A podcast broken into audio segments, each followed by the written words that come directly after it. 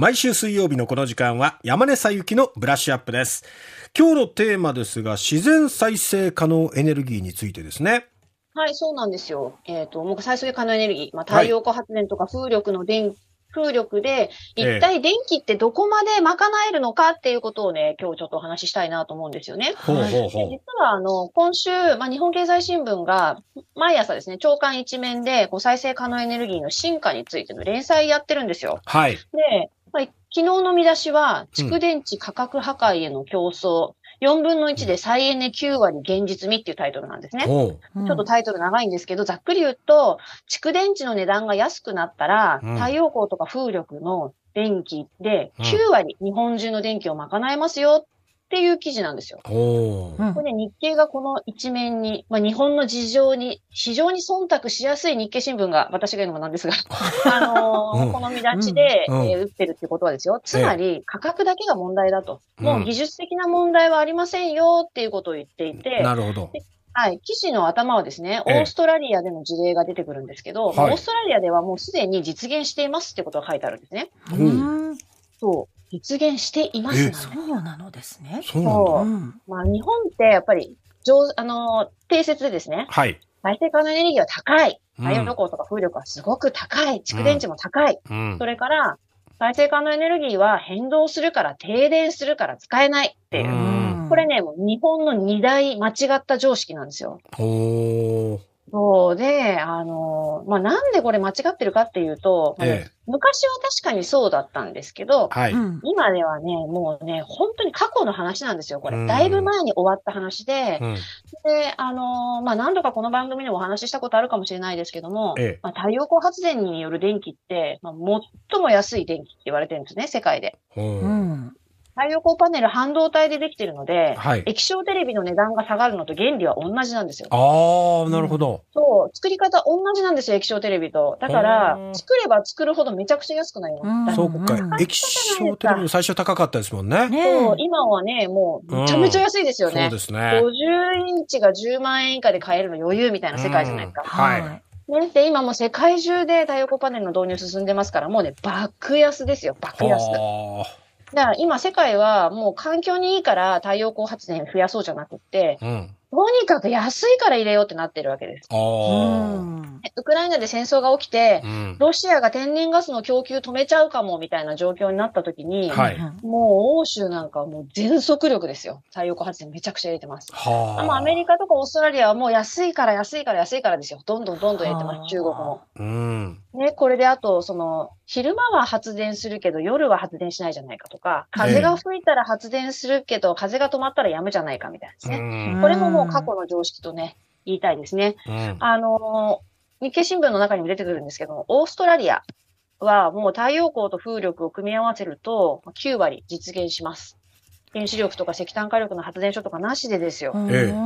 はい。で、あの、オーストラリアについては、実は日経ネルネクストでですね、エネルギー戦略研究所の山垣美夫さんっていう、すごくこの海外の状況に詳しい方が、かなり細かいことを書いてくださってるので、もし興味がある方いらっしゃったらググっていただけたらと思うんですけれども、はい。あの、オーストラリアの中でもですね、南部にある南オーストラリア州というところでは、はい2022年、平均で、年間平均ですよ、はい70%の電気を再エネで賄ってるんですよ。はあ、高いですね。年間ですよ。はい。うんそして12月、去年の12月は平均85%。うわはい。そのうちですね、11日間は再エネ100%で賄えてるんですよ。うんええで、もともとね、この南オーストラリア州っていうのは、ちょっとオーストラリアのですね、メインのまあ首都のところとかから結構離れてたりして、電線が細かったりする問題があったんですね。はい。はい。で、遠くからの発電所から電気持ってくるのがちょっと大変だなっていう事情があったのうで、ん。もともと風車を結構たくさん建ててたんですよ。ううんん。そしたら2016年に、まあ嵐と雷で風車が動かなくなったりして、ええ。まあ停電が起きちゃったり、起きちゃったんですね。うんで、この停電の理由が、まあ風車の量が多すぎるからなんだっていう批判が起きたわけです、国内で。あ風車やりすぎるからでしょってやって変動に耐えれないんだから。うん。だから停電したんじゃないかっていうことで、南オーストラリア州はこの後、蓄電池をどんどんどんどん入れ始めたんですよ。ええ。うんまあ、値段が高いとかそんなことつべこべ言わずに、僕らは入れようっていうことで入れた。はい。から2022年になったら、再エネで100%賄えるようになったんですね。へ同え。じように、ものすごい嵐が来たんですよ。停電しそうな状況がまで来ました。同ええじような2016年と。ええでもね、停電せずに蓄電池がうまくカバーして、うんそのまんま100%で維持できたっていう。もうできちゃうんですよ。できちゃうの。うんうん。はい。何度も言ってません。できちゃうんですよ。うんやれるんだ。これやればでやれるんです。よ。もうね、うん念仏みたいに言ってすみません。これね、オーストラリアっていう国は日本がとても参考になる国だなって思うんですよね。ほう。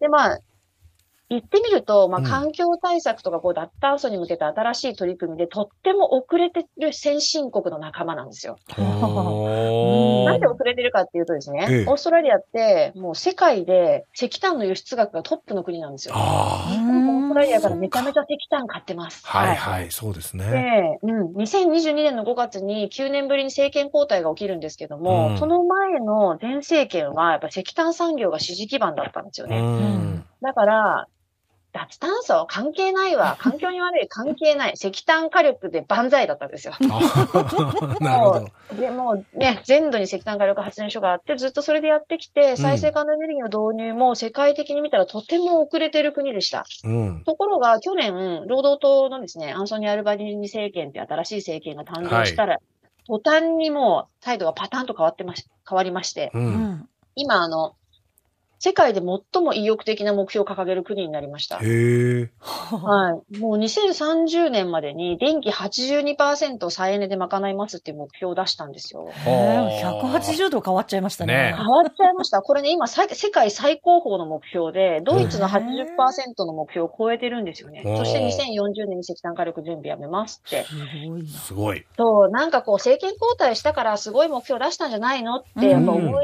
ちゃうんですけど、うんでもさっきお話ししたように、もうすでにオーストラリアの中では南オーストラリア州という州でうん。100%賄えちゃうじゃない？蓄電池と太陽光と風力でっていう実績があるんですよ。なるほどう。んそう、だからこういう目標を出せたし、うん。これね、もう一つすごく大きい側面があって、こはい。うやってものすごい高い目標を掲げたら、ええ何が起きると思います？うん？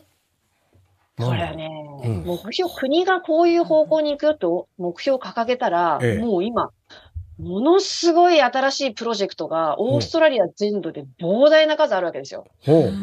で、まあもう再生可能エネルギーだの、蓄電池だの、水素だのっていうエネルギー関連の最新の世界最先端のプロジェクトがオーストラリア目白押しで、ええ。世界中の金融機関がオーストラリアに投資をしようとしてる。はで世界中のスタートアップや大きい企業が、うんオーストラリアで新しい事業ができるぞって言って、もうバンバン進出してるわけですよ。あ。なるほど。当然ねうん、TSMC の半導体工場じゃないですけど、はいはい新しい工場を作ろうとか、うんそのためのサプライチェーンをオーストラリアの中に作ろうとか、うん。オーストラリアの企業と組んでやろうとか、うん。そういう話になりますよね。もうめちゃくちゃ経済が動くわけですよ。はあ。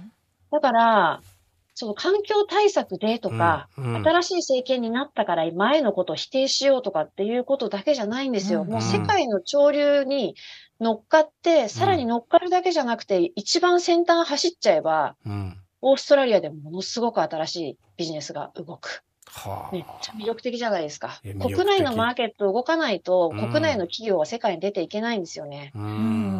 だから、オーストラリアの企業は、こうやって世界中の企業がオーストラリアに入ってきて新しいプロジェクトを一緒にやることで力をつけて、うん。もともとオーストラリアが強かったものはさらに強くなって世界に出ていくようになるんですよ。うん。日本は？いや全然先端走らないから。再生可能も大事だけど、でもちょっと原発もね、あるからさ、やっぱりちょっとっていうような、なんかね、煮え切らないですよね。時代逆行というかうね。ん。そうなんですよね。今、新しいビジネス、世界がどっちに向かってるから、どういうものが必要なの？例えば太陽光パネルは、まあ中国がもう今世界のシェアを取っちゃってるけども、ん蓄電池ってこれから世界中が凄まじい金額投資するっていう、もう予測なんですよ。うんこれね、ものすごい盛り上がる。間違いなく盛り上がる。その電気自動車もあるし、こういう電気の安定化っていうことも含めて、でも、日本に新しいプロジェクトやビジネスが動かなければ、うん。日本企業本当に頑張れますかね？いやー、でも岸田さんは私に投資してくださいって言ってるわけですよ。その投資する材料がね、ね世界的に魅力じゃないと、うん。投資しようっていう動きないですよね。言葉だけは先行してるけど、グリーントランスフォーメーションとかね。で、言葉でお金払えますか？いやいや、やっぱりね、ちゃんと実績とかをね、ね伴わないと。うんこうやってコミットしますよって新しいプロジェクトが来たら、必ず国内で離陸できるように政策的な支援もやるし、その方針はもう変えません。この先日本はずっとこういうふうにやっていきますよ。大丈夫だから皆さん投資してくださいねってならないとですね。そうですね。ねコロコロ変わる政策は、うん企業にとってはカントリーリスクでしかないですから、それは投資できません。そしたら、うん日本はね、できる国なはずなんだけど、できない国になっちゃいますよね。悲しいな。未来志向のリーダーが欲しいですね。ね、できるできないの議論じゃなくってね、うんうんうん。もうやると決めて、じゃあどういうやり方があるかっていうような一歩先の議論をね、交わしてほしいですよね。はい、もうやるかやらないか、これだけなんですよ。うん。できる、できないは、もう、このエネルギーの分野ではもう超えてますから、壁は。うんです他ね。の分野もそうかもしれないですけどね。やるかやらないか。決断できるのかできないのか。そうですねね。。なんか、いろんな組織論にも通用するような お話ですね。将来を見越してね、はいほしいですね。ね。山根さん、ありがとうございましたありが。とうごあざいま。した。最後、しんみりいたしました。日経エネルギーネクスト編集長の山根佐伯さんでした。